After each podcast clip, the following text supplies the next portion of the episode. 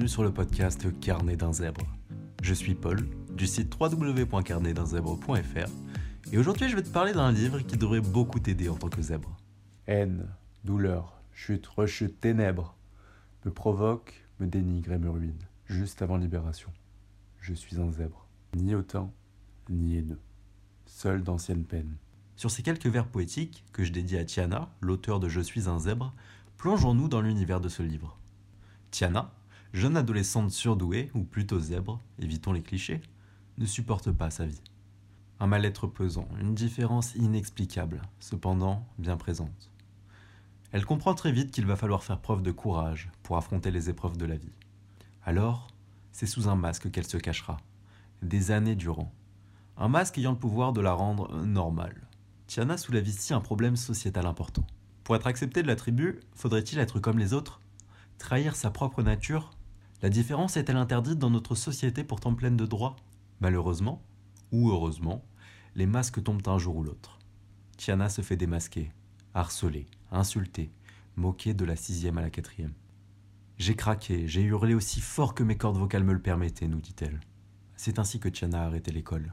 Crise d'angoisse sur crise d'angoisse, allant même jusqu'à des terreurs nocturnes. Elle se découvre une nouvelle phobie, la mort. Et voilà que son corps commence à se maculer de cicatrices. Un certain plaisir est en elle, nous l'avons tous connu. La joie du mal. Tiana décrit son arme. Mon petit bout de verre, tranchant, froid, dur. Si on le cherche, si on le retourne, si on tourne son vrai visage, on voit son mauvais côté. Tiana est l'agresseuse et la victime. Elle est seule dans une bulle, avec ce que les médecins nomment, par méconnaissance, la folie. Un psychologue ira même jusqu'à la diagnostiquer schizophrène. Schizophrène réellement? Un lourd traitement s'ensuit. Un traitement pour une maladie qu'elle n'a pas. Enfin, par son courage et sa volonté de s'en sortir, elle tente un retour à l'école. Qui sait, cela pourrait fonctionner? Malheureusement non. Une énorme rechute s'ensuit. Dans sa chute, une association marseillaise, Zebra, la récupère au vol. C'est peut-être ici que s'enclenche tout le processus inverse. Zebra la diagnostique zèbre. Voilà enfin un mot sur ce qu'il a su depuis toujours. Tiana ne vient pas d'une autre planète. Tiana n'est pas folle. Tiana n'est pas schizophrène. Simplement une jeune femme différente, qui ne se complaît pas dans ce monde.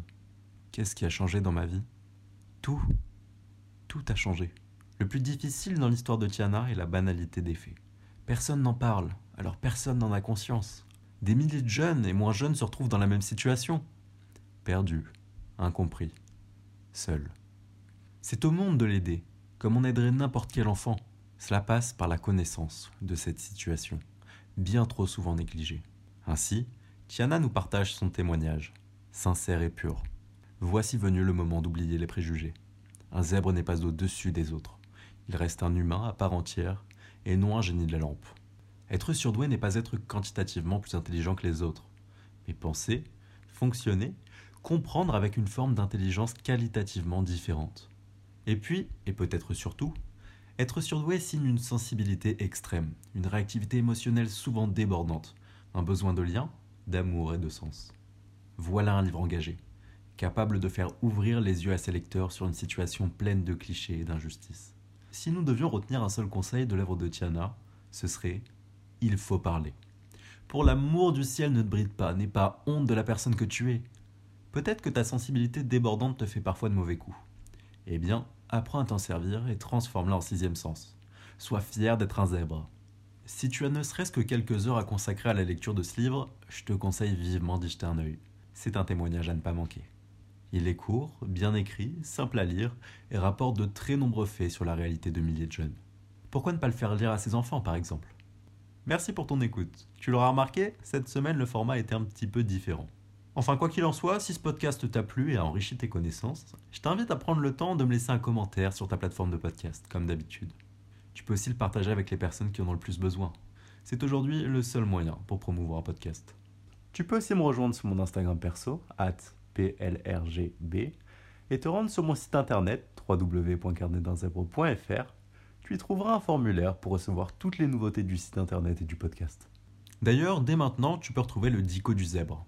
Dedans se trouvent de nombreuses définitions par rapport au monde de la zébritude, ou non, qui devraient fortement t'intéresser. Je te conseille d'aller jeter un coup d'œil. En plus, cette semaine a été publiée la définition du mot zèbre en lui-même.